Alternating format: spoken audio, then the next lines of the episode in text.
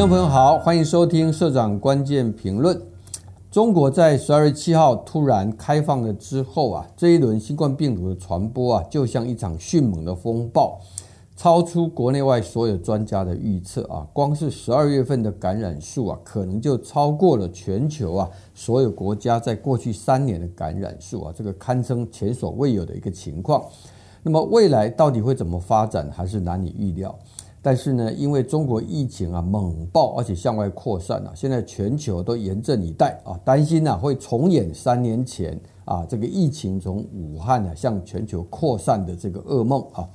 好，我们今天来谈谈这整体的一个问题啊。好，先讲到中国疫情的一些推测啊，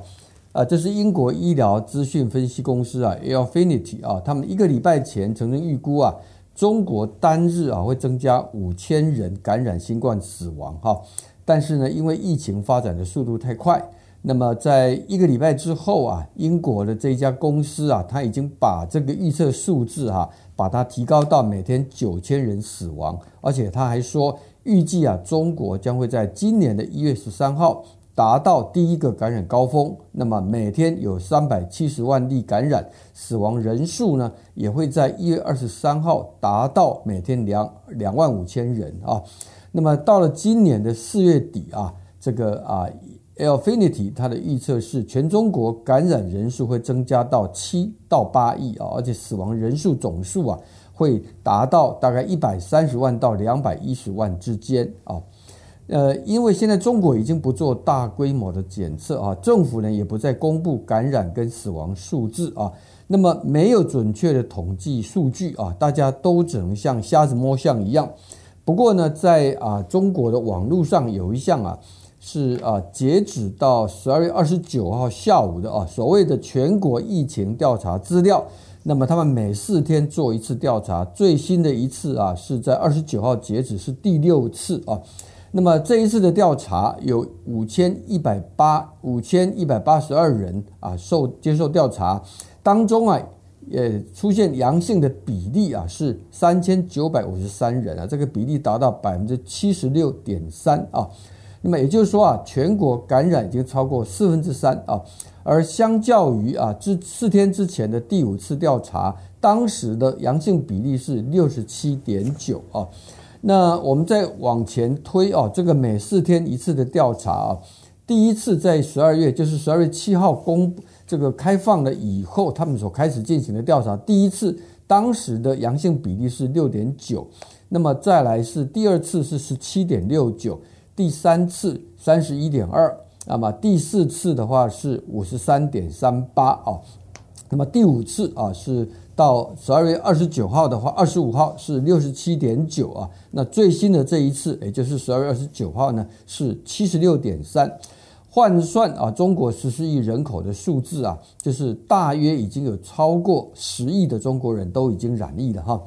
那么我们对照世界卫生组织啊的一个统计啊，截至二零二二年十二月十八号啊为止啊。全球共总共是超过六亿啊四千九百万例的确诊病例啊，那么有超过六百六十万人死亡啊，也就是说，如果照这一波的前面讲的这个调查的话，现在全中国的这个确诊数啊，已经超过了过去三年全世界的确诊数啊。但是呢，有这么多的感染数字呢，你不可避免一定会带来可观的死亡人数啊，因为尤其在中国啊。它因为疫苗失效啊，而且很多的中高老年层的这个疫苗施打率偏低啊，但是中国官方却还是强调啊，目前不是讨论啊有没有低估新冠死亡人数的这个时机啊。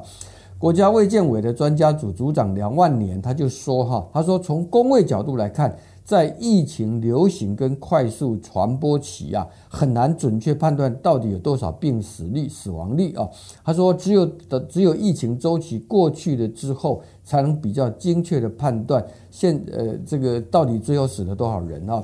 好，这样的说法当然是为了呼应啊，中国现在已经把死亡的这个啊确诊死亡的这个定义完全的限缩啊。那么呃，而且也不公布啊，实际的这个死亡人数啊，当然这个目的啊，大家说啊是把它盖起来哈。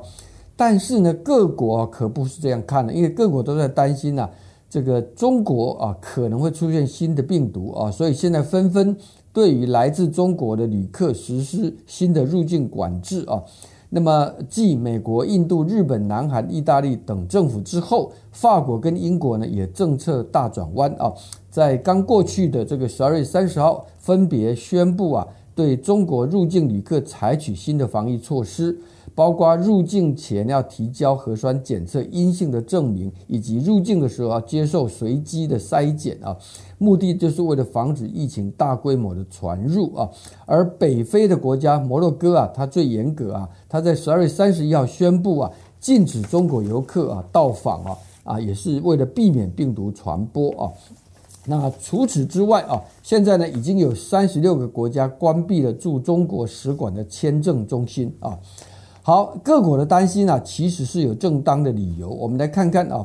早前的时候，意大利啊，米兰啊，是最早他们从来中从来自中国的旅客当中啊，发现超过一半都阳都确诊了哈，所以呢，立刻提升了对中国旅客入境的一个要求啊。而日本呢，厚生劳动省啊，最新公布啊，上个礼拜六在成田国际机场检疫啊，确认有九十二个人确诊啊。那么前一天才四个啊，这一次居然有九十二个，而且当中啊九十个人有中国旅游史啊。那么呃，在礼拜天检测出来的三十二个人的染疫当中啊，有二十八个人有中国旅游史啊，等于说两天总共就检出了一百二十四例的确诊，而且当中一百一十八人曾经去中国访问。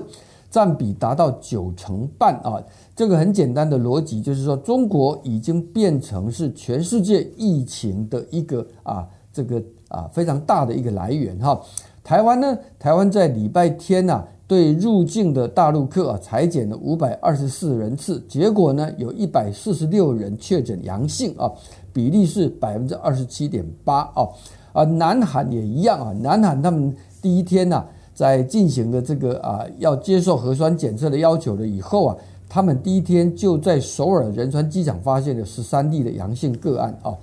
好，所以呢，为什么各国要严阵以待啊？因为现在很清楚的，从各国的这个机场的啊实际的检测来看的话，来自中国的旅客啊，简直就是一个疫情传播的移动体啊，而且不断的向。外国来扩散啊啊，这个让大家想到的是中共啊，过去有瞒报的前科。大家还记得啊，三年前 COVID-19 疫情发生的时候啊，当时的湖北哈在开两会啊，所以呢没有向中央来这个啊报告啊，或者所谓的瞒报啊，武汉市呢还在。大办一个叫百步亭社区的万家宴啊，等于是聚众传播啊。那么当时啊，中共当局是对外拼死不承认啊，全力要把它压住啊。那接着马上就是农历新年，然后到了一月二十三号，武汉正式宣布封城。但是在那个时候呢，中国的游客啊已经涌入到啊全世界各国，特别是欧美的各个机场啊去观光过节哈。那么新冠病毒就跟着传到世界各国。而当时世界各国还是浑然无知啊，更谈不上准备啊。如果不是啊，这个武武汉的一个李文亮医师啊，他扮演吹哨人的一个角色，还有台湾卫生当局在第一时间向世界卫生组织来示警啊，那么可以说全世界都还在依中共的防疫节奏跟中共的宣传啊，说他们正在全面部署、全面指挥，结果全部都不是这么一回事啊。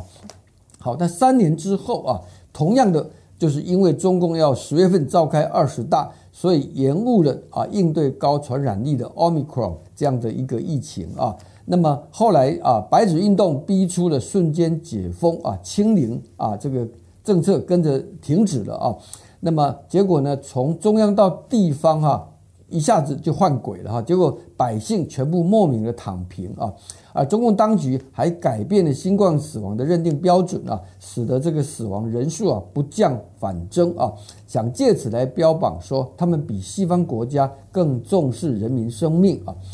呃，但是呢这一回啊各国都学乖的哈，纷纷要求中国旅客要这个啊检验阴性才可以入境啊。那么中国到底会不会发生所谓的新的病毒呢？啊，因为中共啊，它拒绝不公布正确的疫情资料啊，也不公布病毒株的 DNA 的序列啊，所以现在呢，国际上包括世界卫生组织啊，都想要追踪了解同一件事情，什么事呢？就是说，目前中国爆发的新冠病毒的变异株到底是什么？传播感染力是不是更强啊、更大、更快啊？还是呢，经由原来的管道，或者说有新的一个传染途径，以及毒性会因此有所增强还是减弱啊？总而言之，就是要弄清楚啊，是不是产生了新冠病毒株？世界卫生组织啊，最近有跟中国卫生官员举行四项会议啊。再度呢要求中方应该定期分享关于流行病学情况的具体还有实时数据啊，那么以及提供详细的病毒基因排序数据啊，但目前为止还没有看到中方有做出相应的一个回应啊。好，我想就像上一次上个礼拜我们的节目当中提到的哈，大家现在的疑问就是说啊，中国躺平之后疫情到大爆发的乱象啊。到底是为了拯救经济啊啊，却缺乏配套就轻率开放的这个结果啊，还是像世卫组织主管说的哈，中国在解封前呢就已经出现了大规模的感染啊，当局不可能不知道实情啊，却为了中共二十大刻意不曝不曝光，那么压到疫情失控了之后才匆忙开放，然后呢嫁祸给抗议这个封禁的这个白纸运动的学生啊跟民众啊。那么，总之啊，习近平领导下的中国急速放弃动态清零，但是全然没有准备啊，导致疫情大爆发啊，在溢出国外啊，原因到底是什么啊？那么这个可能又成为一个千古疑案啊。学者沈旭辉认为啊，最符合逻辑、最符合中国国情的推测啊，应当就是说，中共高层本来是已经打算在二零二三年的三月两会之后。逐步放宽清零啊，那么就可以很体面的啊来挽救这个恶化的经济。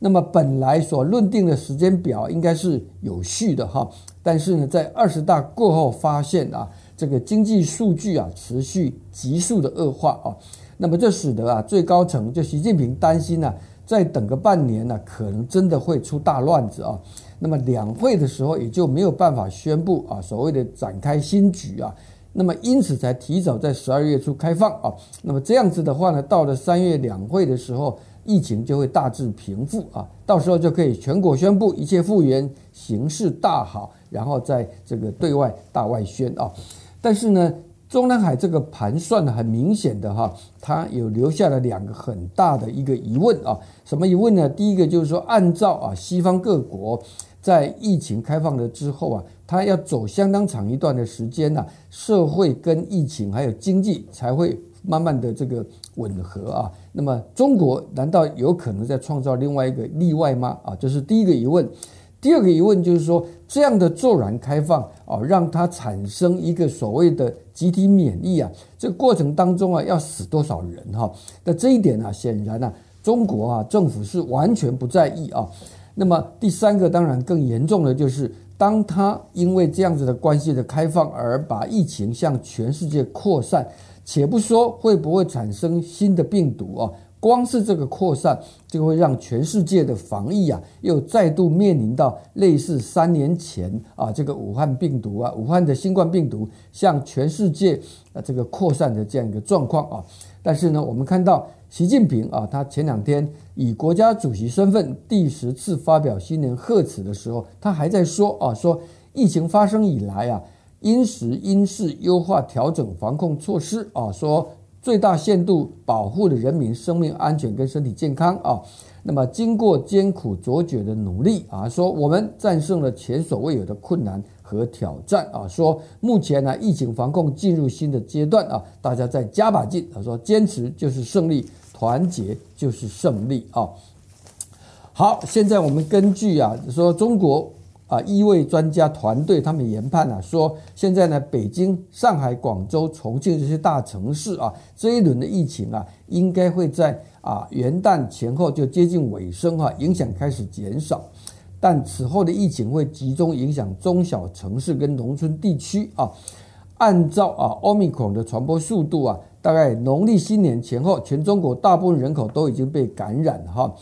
那么，但是呢，疫情也会从一线城市蔓延到四五线的城市，然后到农广大农村地区啊，因为农村地区的医疗资源最缺乏啊，那么也可能就会变成是死亡率最高，但是也最无人闻问的牺牲对象，他们也会成为仓促解封被牺牲的一群啊。而更可悲的是，这样的。这个啊，大片死亡的一个数字啊，甚至在官方当中啊，连一个正式的记载跟公布都不会有的啊。